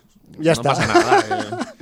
Bueno, y si dices tú Slux, yo digo eh, Shivers de Cronenberg, ¿no? Pues también. también, o pues vinieron también. de dentro de, que se le llamaron aquí. Es que es un poco un compendio de todo y está muy bien porque el señor James Gunn ha mamado esto. Se- de- se de nota que tiene bagaje. Oye, ya está, pues eh, ¿por qué no lo puede reflejar? Pues ya está. Lo mismo que hace el señor Alex de la Iglesia en 30 monedas. Exacto. Y está muy bien. Las filias que se dicen. Las filias, pues claro que sí. Bueno, pues que sepáis que, que eso, que nos, nos hemos autorregalado una pequeña sorpresa con el visionado de Slither Y que nos ha complacido. y que nos ha, nos vamos, o sea, ya nos gustaría que la mayoría de pelis que comentáramos nos dieran este entusiasmo comentarístico, ¿no? Absolutamente. Pero que eso, si no la conocéis o si se os pasó de- por el radar, por debajo del radar en aquel 2006, pues que, que si os apetece, yo creo que lo podéis, podéis a pasar un buen rato. Si sois festivalers, si sois audiencers, la vais a apreciar y además mm, yo creo que os va a dar un rato de entretenimiento que está por encima de la media de los estrenos mediáticos que tenemos en los últimos tiempos, con, Bueno, est- que- con esta sequía que tenemos sequía, últimamente. cada vez menos. sí, sí. Exacto, entonces me refiero que pues no está de más recuperar algún, algún título que se nos ha pasado y además no solo que se nos haya pasado, sino que además, hostia, es que pues que tiene una quality, tiene un pozo ahí que, que, que le- ya les gustaría a la mayoría tener este pozo. Muy bien, pues eh, nos hemos comido el programa, como siempre. está, pues, Eh, hay- Decir, por cierto, a los inaudiencers que seguro que hay y las inaudiencers que sean fans de Mortal Kombat, que Sí. nos perdonen a nosotros por no serlo, pero que ellos, sobre todo, si ven esta nueva, eh, nos sepan decir si está bien adaptada, si tiene más jugos, si están bien hechos los combates, si respetan los personajes, porque nosotros, aunque la acabemos viendo, no vamos a saber nada. A valorarlo justamente. Porque no lo vamos a saber valorar ni, ni por el bagaje del juego ni de las anteriores películas. Entonces, bueno, pues si las inaudiencias nos lo saben decir, eh, lo agradeceremos. Sí, señor. Y además, eh, yo debo reconocer que vi el tráiler antes de ver Godzilla vs. Kong. Eso quiere decir que fui a Fenómena a verlo, lo reconozco públicamente y no me pagan por ello. Es más, pagué yo, eh, lo cual es lo normal. Y vi el tráiler de, de esta nueva Mortal Kombat y claro, pero claro, como todos los trailers, es que los trailers están hechos para gustar. Entonces, claro, ahí se veía sustancia, efectos especiales guapos, eh, vestuario guapo, algunas escenas de acción pues interesantes, pero claro, eso en hora y media, dos horas, pues ya veremos a ver, ¿no? Que es, lo que comentamos siempre y lo que necesitamos que nos comentéis o si, habéis tenido la oportunidad de verla este, este próximo fin de semana y tal, pues nos lo, nos lo hagáis saber para nosotros tener también un poquito de, de referentes. Y nos tenemos que marchar, nos marchamos. Hemos empezado con eh, Antón García Abril, con su Sintonía del Hombre y la Tierra. No vamos a poner más música de Antón García Abril, la podemos poner cualquier otro día.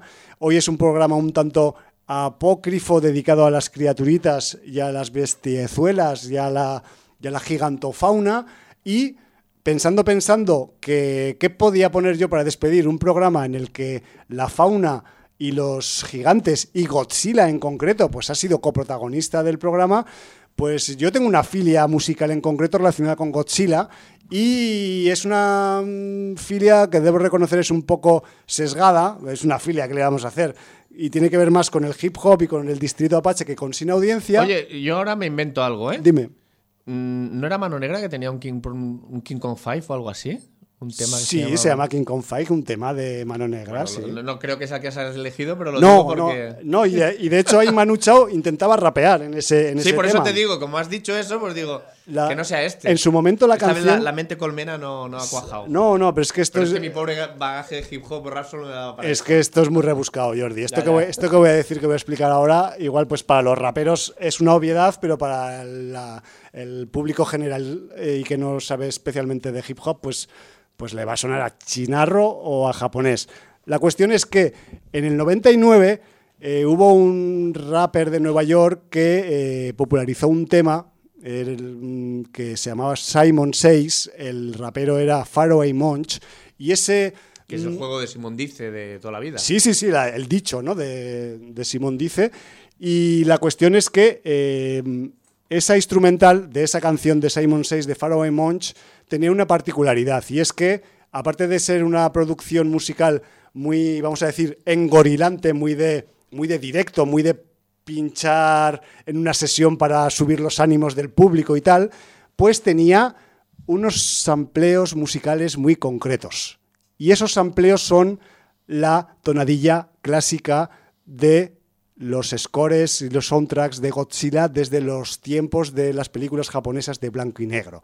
Entonces, eh, ese tema de Simon Says, a mí, cuando lo escuché por primera vez y dije, hostia, por fin alguien ha sampleado a Godzilla y se me quedó dentro ya y luego además el, el tema se hizo muy popular, se ha pinchado mucho, de hecho hay gente que quizás le sonará y no habrá relacionado el sampleo con el resultado del, del tema final, pero que sepáis que eh, Simon Says, la instrumental, está construida con fragmentos musicales de la tonadilla principal de todas las películas de Godzilla, que por cierto en Godzilla vs. Kong también sale la tonadilla, no el tema de, de Faroe Monch. Y pues con este tema nos vamos a, marchar. Yo creo que ya me he explayado suficientemente. Vamos a poner un poco de rap, alguna vez tenía que caer, en, Sin Audiencia hoy para despedirnos. Y con, y con Faroe Monch su tema Simon 6 de 1999, pues nos marchamos por donde hemos venido, no sin antes de decir esa frase que debemos decir antes de despedirnos, si no, mm, quizás nos puede visitar alguien y darnos muerte en un callejón sin salida. Valar Morgulis, primates. Motherfuckers de Godzilla.